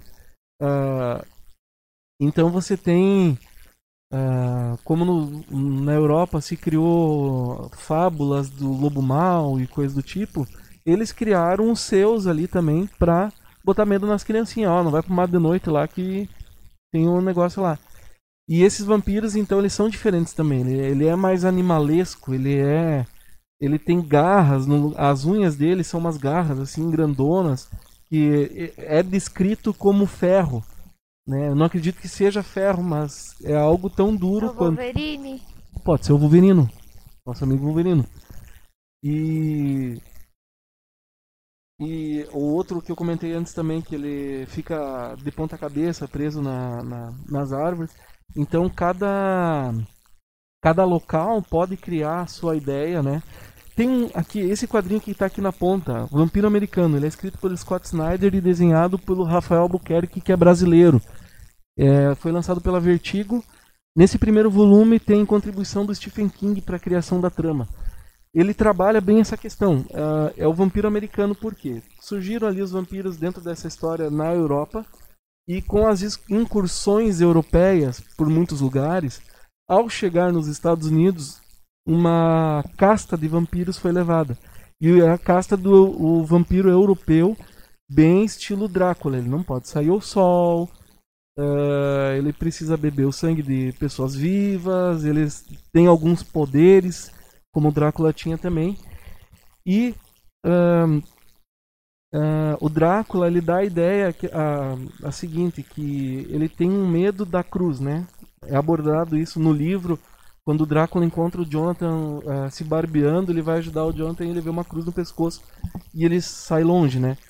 Eles trabalham a ideia de que aquilo que você tem medo te enfraquece, né? Então se torna ou aquilo que você deseja, ou que você almeja, te enfraquece, a, a tua fissura, digamos assim. E quando eles chegam, chegam nos Estados Unidos, eles atacam um lugar lá e bebem o sangue de um cara que é o pior bandido que tem. Só que esse cara não acaba morrendo e ele acaba voltando como um vampiro. E como a obsessão dele é por ouro, ele é fissurado em ouro, a- o ouro se torna a fraqueza dele. Então, se entrar ouro na corrente sanguínea dele, ele morre. Então, ele é, é um. foge do tradicional que é a prata, né? Porque a prata tem questões de pureza, de grandeza e tudo mais, e o vampiro é algo sujo, mau e vilanesco, né? Ah, e quando ele vem então para se cria esse novo vampiro, porque ele fala também a questão de é um DNA diferente, é um DNA de um povo diferente. A Lana pode confirmar se sim ou se não, mas existem certas semelhanças em DNAs, em culturas locais, regiões, né? É, por conta, né, do ancestral comum e tal, mas. Isso. É isso aí que tu falou. Mas enfim, então na América se tem um DNA diferente, por quê? Porque você tem alimentos diferentes, você tem uma cultura diferente, é tudo diferente. E acaba criando um vampiro diferente. É, e também da questão. Teve muito. A gente carrega muitos traços dos Neandertais e tudo mais, porque, né, teve ali a relação entre eles. Então tem mais. Tem povos que tem mais disso, tem povos que tem menos disso. Isso do vampiro anim- animalesco tem uma. Tem um deus da cultura maia que é o Kamazotes, que ele é basicamente um vampiro humanoide. Um vampiro não, desculpa. Um morcego humanoide. que ele é o deus da morte, deus da escuridão, whatever lá.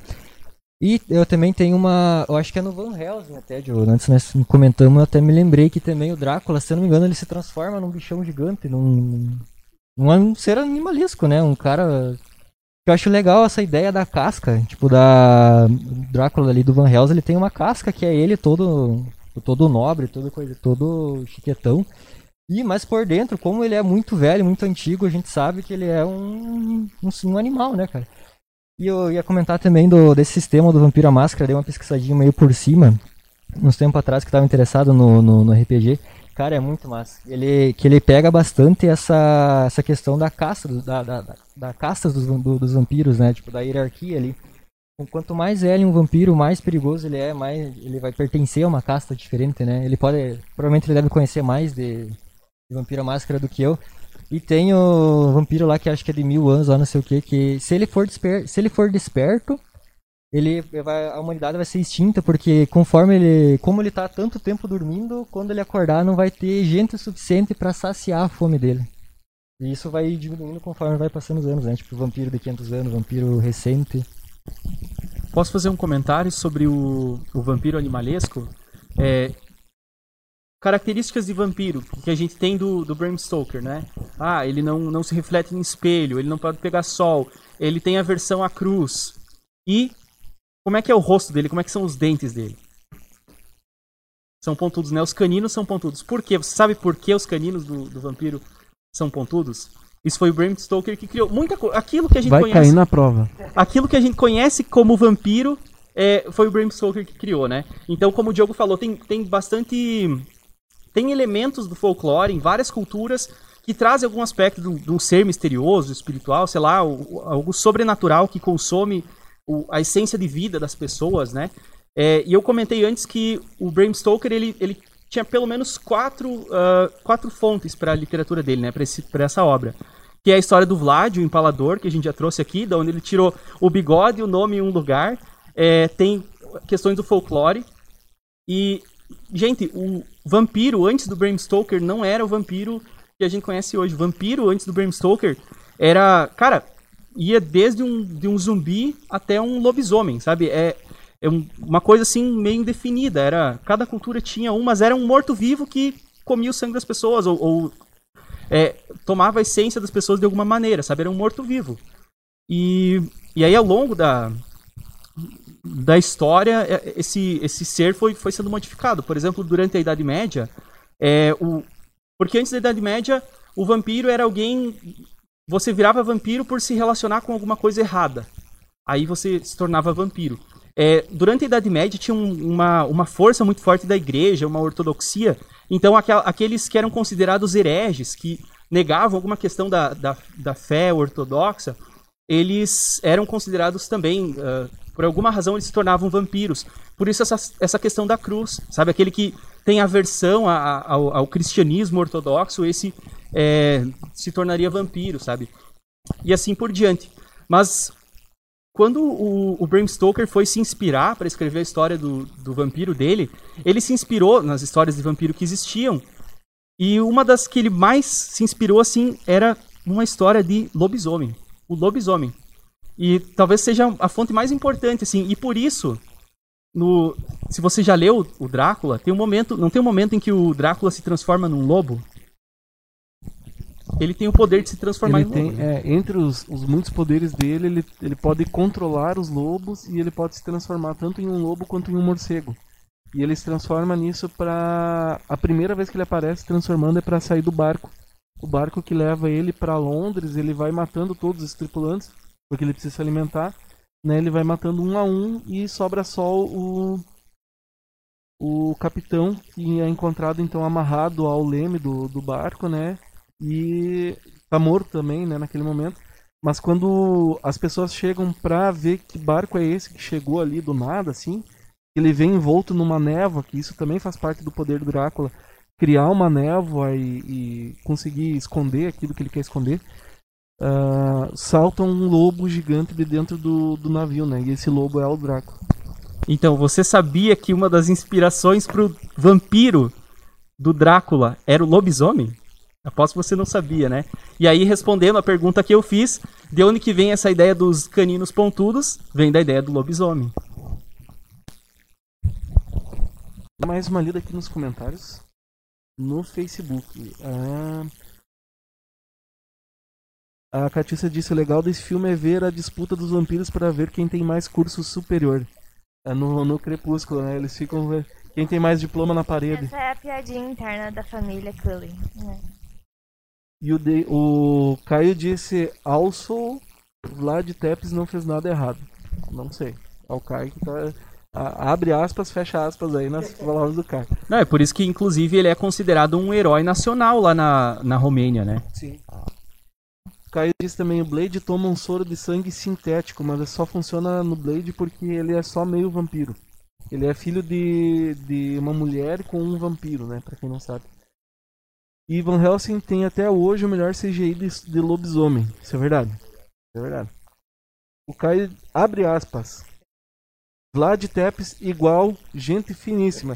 Fecha aspas. Caio Souza. Tem uma história dele também que ele não que ele não gostava da pobreza no reino dele, então ele dava um banquete pros mendigos e depois incendiava a casa deles. Porque a pobreza era uma aversão pro reino dele.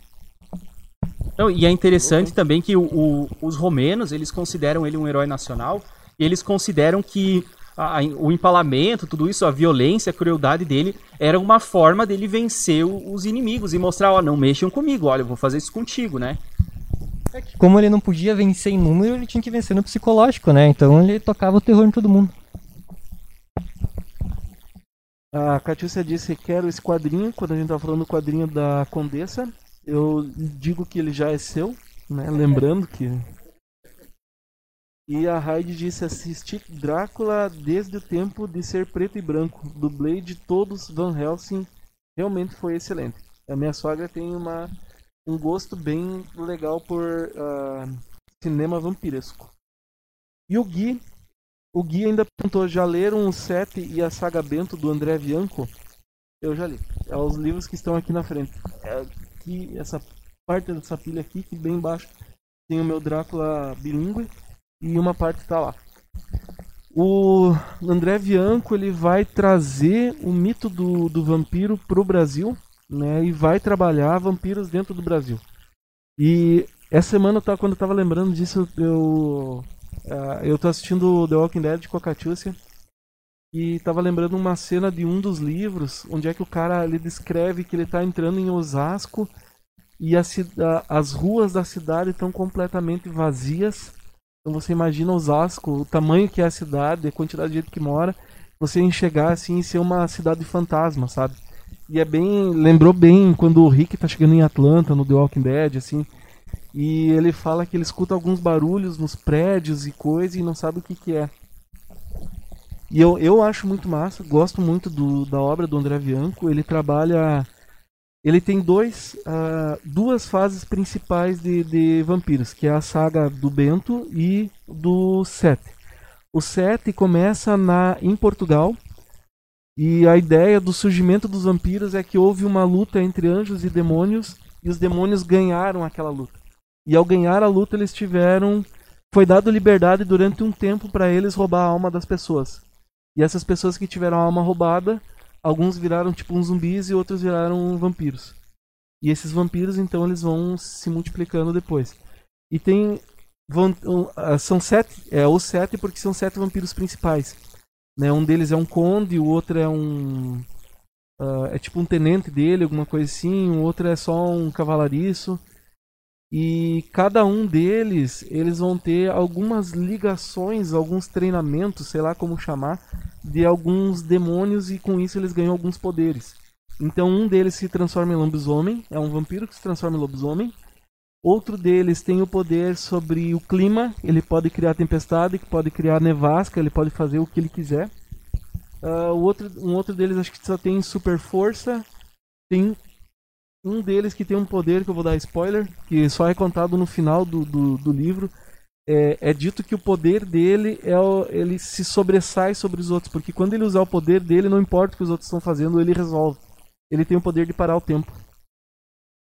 Então, realmente, não importa o que os outros estiverem fazendo, ele para tudo e ele faz o que ele quer fazer. E o e o set, e um que se chama sétimo. E o sétimo é o sétimo foi traído pelos demais e enviado ao inferno, porque os, os outros vampiros não gostavam dele. Porque ele era o mais loucão, ele queria sair só matar por matar, por diversão. né? Enquanto os outros matavam só quando precisavam se alimentar. Porque dentro da mitologia ali, os vampiros não precisam se alimentar todos os dias. Né? Ele come, ah, bebe o sangue de um humano e isso dura, sei lá, uma semana. Né? E esse então que é enviado para o inferno, que é o sétimo, ele é treinado pelo próprio diabo, então ele vai ter um pouquinho do poder de cada um deles e vai ser o mais poderoso, na verdade. E esses vampiros então eles surgem em Portugal e como Portugal resolve se livrar, resolver é prender eles em uma caixa de prata e enviar numa caravela para o Brasil, que o Brasil é colônia de Portugal. Então manda lá para a colônia e não vão mais se incomodar com isso. O Brasil está aí para isso, né? Vão tirar proveito do que der e essa é uma chance da gente se livrar disso aí.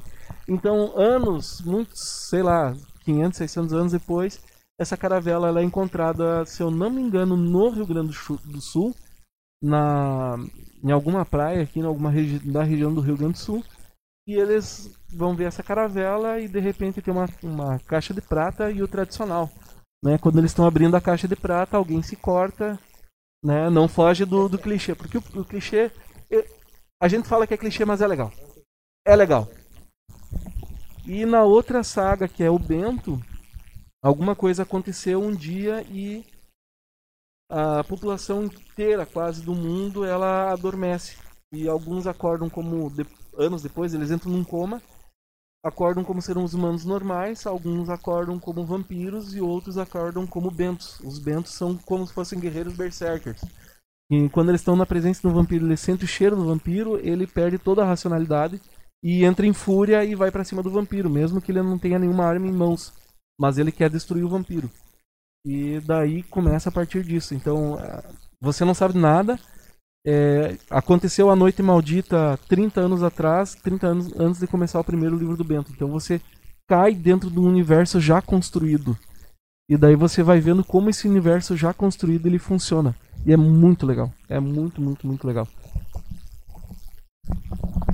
Ok, Diego, tu me convenceu. Eu quero esses livros. Eu quero ler esses livros. Dois, dois também.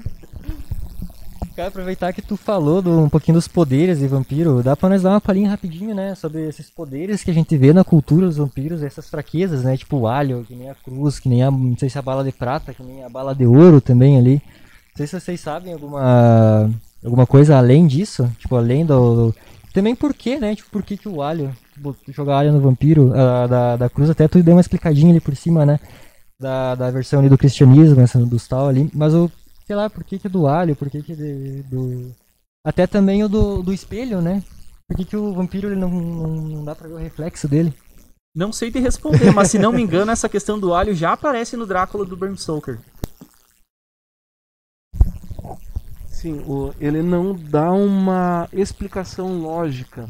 É, o Drácula de Bram Stoker ele não dá nem a origem do Drácula, ele não, não diz de onde surgiu o vampiro, ele existe, né? Tanto é o filme de 1992 ele aborda um pouco da ideia do Vlad, porque o Vlad ele era de um reino é, dito cristão, né? E o Vlad então ele tem é, questões com Deus e ele questiona Deus porque a, a noiva dele se mata durante uma batalha e coisa e ele se revolta contra Deus e ele se revolta contra a cruz. No só, filme de 1992. Só um detalhe agora que me veio à cabeça. Então, no, no Drácula do Bram Stoker, o Drácula é que nem o Acre. Ele existe. É tipo isso, ninguém acredita, mas ele tá lá. Inclusive, se vocês quiserem um programa sobre Acre, existe ou não, botem nos comentários. Eu tinha falado antes, eu não vou falar mal do Acre, tá? Não quero me comprometer. Eu tinha falado antes se a gente sabia de mais alguma série The Vampire Diaries, tem a verbena, que meio que remete ao alho, sabe? Não sei, pelo menos lá no universo e tal. É, ele no, no livro aqui, então quando a mina tá, transformar, tá se transformando em vampiro, o Van Helsing vem com flores de alho e com alho, né? E ele faz uh, um colar de, de flores de alho, bota nela e diz que isso vai ajudar a limpar os pulmões para a mãe da mina, porque a mãe da mina não sabe o que está acontecendo, ela só sabe que a filha está com uma doença que ela está praticamente morrendo, né? E, e, ele não explica assim exatamente por que, que o alho. Não, ele tam... isso é outra coisa. Você cai dentro da história já acontecendo, sabe? Você acompanha. Você tem que entrar na loucura e acompanhar. Eu estava tentando procurar aqui, eu tinha deixado marcado, mas eu tenho muitas coisas marcadas aqui dentro do livro. Mas, tipo assim, entre os poderes dele, ele pode então se transformar como um, numa espécie de fumaça, ou ele pode criar uma neblina e trazer Ele tem meio que um poder de levitação, ele tem um poder de hipnotismo, ele se transforma em lobo, ele pode se transformar em morcego. Ah, o livro fala que ele tem a for força de cerca de 10 homens. Então, assim, ele tem bastante superpoderes. Posso fazer um comentário que não tem nada a ver ah, com, com o que a gente tá conversando agora? Mas é porque eu achei assim, eu achei muito interessante de onde que o Bram Stoker tirou a, a inspiração dele, né? E aí, você sabe como que é o Drácula na, na descrição do Bram Stoker? Se você quiser saber, estiver acompanhando pelo computador, enfim, abre aí uma outra guia e procura lá Henry Irving. Henry Irving, tá? Olha bem pra imagem daquele cara. Aquele cara é, é a, a representação do, do, do, do Drácula pro, pro Bram Stoker. E eu posso explicar por quê, tá? Eu só vou trazer aqui ah, um pouco da fonte da literatura que ele trouxe, só para comentar algumas coisas interessantes, né? Ah, na época do, do que o Bram Stoker escreveu o livro, haviam quatro livros principais sobre vampiros. Um deles era Talab, Talaba, isso, Talaba o Destruidor, que é um poema lá do 1801, início do século XIX, que, tipo assim, tem uma referenciazinha a vampiro, que é um espírito que ah, ameaça um cara no cemitério. Só isso, tá? Ah, próxima fonte na literatura que tem é o Vampiro de John Polidori. E, essa obra é importantíssima, tá? Se você já é, conhece o Frankenstein, essa obra aqui, ó, O Vampiro do John Polidori, tem tudo a ver com Frankenstein. Ah, depois, outra fonte é Varney, o Vampiro, que é uma obra, é um Penny Dread, eu acho, não lembro, eram umas histórias de terror que o pessoal comprava é, sem, por um pila, sabe? Uma- um pila é uma historinha de terror. E aí não tem, não tem autor, mas também fala de vampiro. E por fim, Carmila, que daí era, sabe, o best-seller da época, assim, sobre vampiros, né? S- de cada, um, cada uma dessas histórias ele pegou alguma coisa. Então, ah, do Talaba, o Destruidor, ele pegou a ideia geral, assim, do vampiro. Ah, do, do livro do John Polidori, do, do conto, na verdade, do John Polidori, ele pegou a ideia de que o vampiro é um aristocrata e ele tem pele branca. E aqui o John Polidori está fazendo a descrição de um cara que era meio. não se dava muito bem com ele, que é o Lord Byron, tá? Pra quem não, não sabe, o John Polidori, ele. acho que era meio funcionário do Lord Byron, que é marido da Mary Shelley, que escreveu, ah, escreveu o, o Frankenstein. E conta a história de que eles estavam fazendo uma viagem para um lugar meio sinistro, assim, não tinham muito o que fazer, e lançaram o desafio de criarem histórias assustadoras.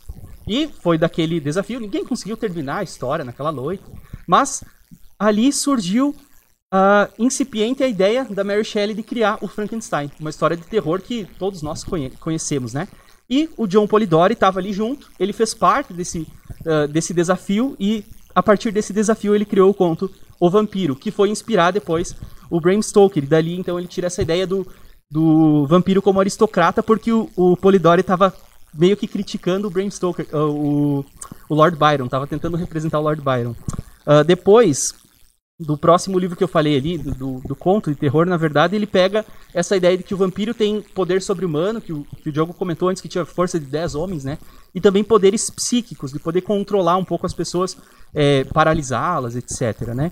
E aí de Carmila tem, tem várias coisas, assim, era uma, era uma mulher meio, meio vampira que ah, entrava no quarto das moças sorrateiramente pra sugar o sangue, né? E aí ali tem, tem já essa pegada da sensualidade, né, do, do, do Drácula, porque se você ainda não leu o Drácula, tem uma variedade assim, de, de espectros e sentimentos, né?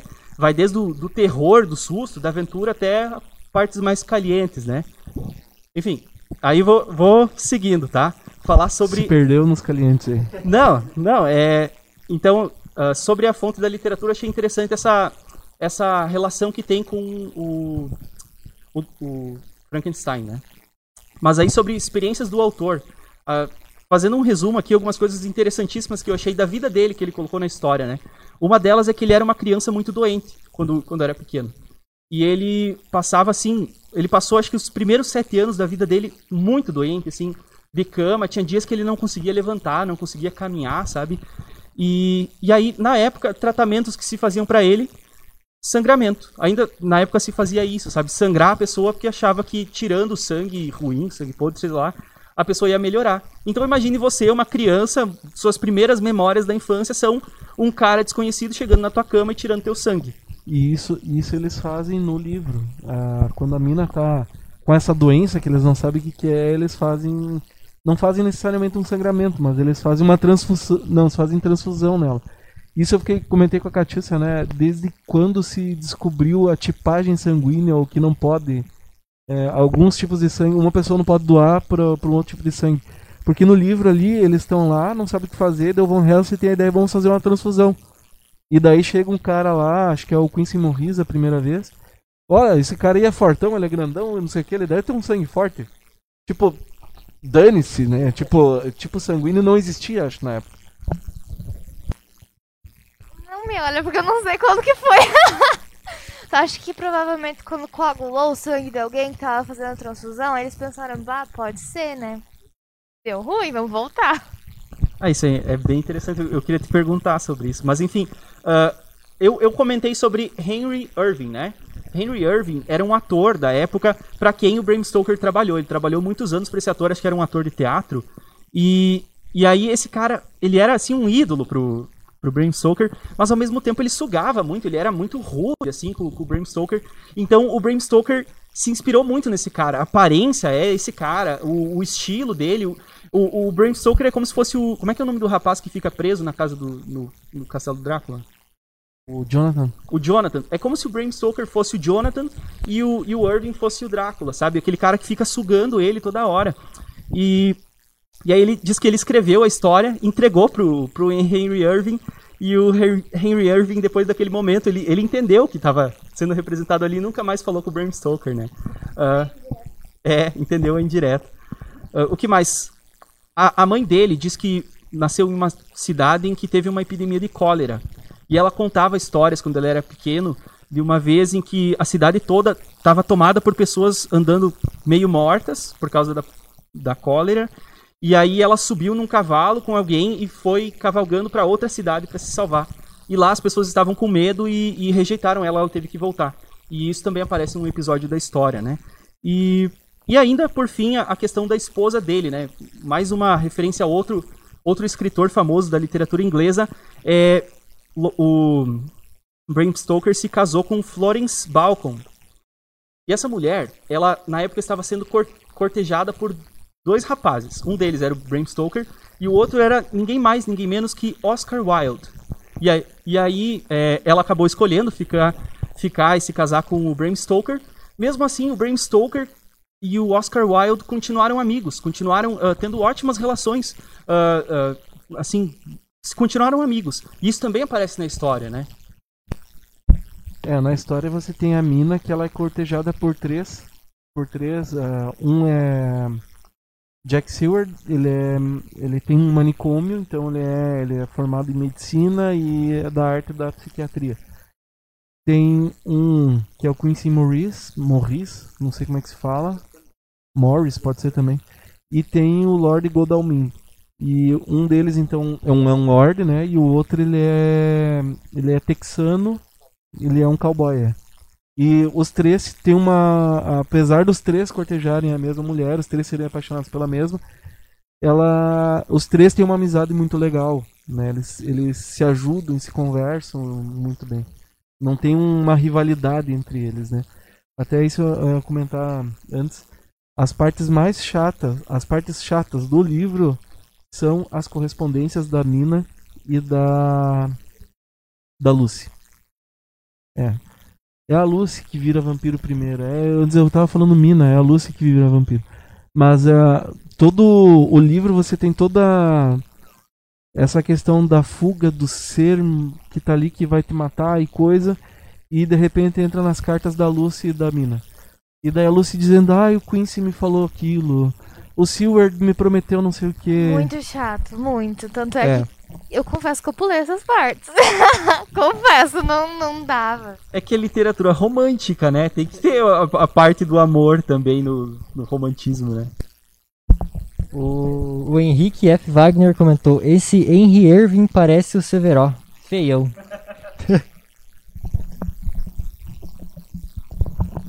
Eu esqueci de ler antes um comentário do Wagner aí dizendo Ozzy Osbourne is awesome. Ele mordeu um vampiro e não. Ele mordeu um. É, e não. Gente não sabe o que aconteceu muito bem, né? Mas enfim, Acho que nem ele mesmo sabe, né? também. Ah, tem um livro, agora que eu tava falando do Henry Irving. mas Qual que era a relação mesmo deles? Ele era chefe, né? Se eu não me engano, o Hen- o Henry Irving, ele era diretor de um teatro, alguma coisa assim, e o Bram Stoker tinha que criar peças e cuidar questões de figurino e coisa. Tem um dos livros que tá numa das pilhas aí, que ele descreve a relação dos dois e ele é escrito se eu não me engano, ele é escrito por um sobrinho neto do, do Bram Stoker ou algo assim. E ele coloca o Henry como. É, o, Henry, é, o Henry Irving. Coloca ele como. como Drácula. Não sei dizer se tá nesse daí. Não me recordo. Mas enfim, ah, acho que antes da gente terminar, em- vamos encerrando já. Já deu um bastante tempo. Eu só quero fazer uma menção honrosa vampira do X-Men que a gente não falou e nem pensou em falar, né? Cara, verdade, né? Eu nem tinha lembrado dela. Ela é uma vampira que suga quando tu energia. falou, daí depois que eu, pá, verdade. Ela suga, pra quem não lembra, ela é aquela. Ela, cara, é verdade, ela também é branca, né? Tipo, ela é totalmente pálida. E ela suga energia. Vou deixar aqui pra vocês. ah, curtam aí, curtam o nosso vídeo aí no YouTube, curtam no Facebook, inscrevam-se no nosso canal. Compartilhe, se possível for, mas eu não vejo por que não seria, né? Mas ah, dá a tua curtida aí, porque isso ajuda a- ao nosso vídeo alcançar mais pessoas e quanto mais pessoas a gente conseguir trazer para os nossos papos melhores. Eu vou dizer uma coisa que deveria ter dito mais no começo do programa, mas os livros do Crepúsculo e tem um box aqui na livraria. Tchellen, por favor, nos alcance, se for possível. Não vejo porque não seria, né? Mas eh, tem um box do Tchellen do, do Bram Stoker aqui, ó. Nessa prateleira aqui, ó.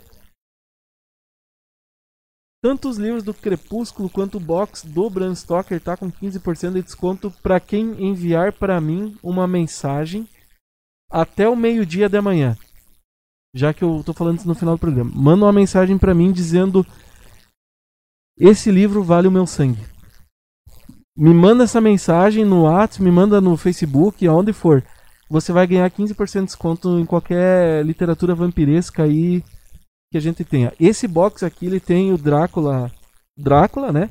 E tem mais ah, dois livros que trazem contos, né? Os sete, os sete deuses da, dedos da morte, a toca do verme branco e contos estranhos. E se eu não me engano os três são em capa dura, né? Os três são em capa dura. 15% de desconto quem disser pra mim esse livro vale o meu sangue. Você não vai pagar com sangue, mas diz que vale o seu sangue, você vai ganhar 15% de desconto. Também aproveitar que o Diogo fez o merchan aqui do, do Drácula, do, do Bram Stoker. Tem, chegou bastante coisa nova na livraria. Hoje, hoje chegou os mangá que semana passada não tinha chegado. Chegou os mangá que tava atrasado, chegou livro, chegou mangá chegou as HQ de novo. Aquela da Marvel Essentials, né? Hoje veio a Vingadores A Queda. Cara, o Marvel Essentials é um que tu não pode perder. Se tu é colecionador, se tu gosta de HQ, tu não.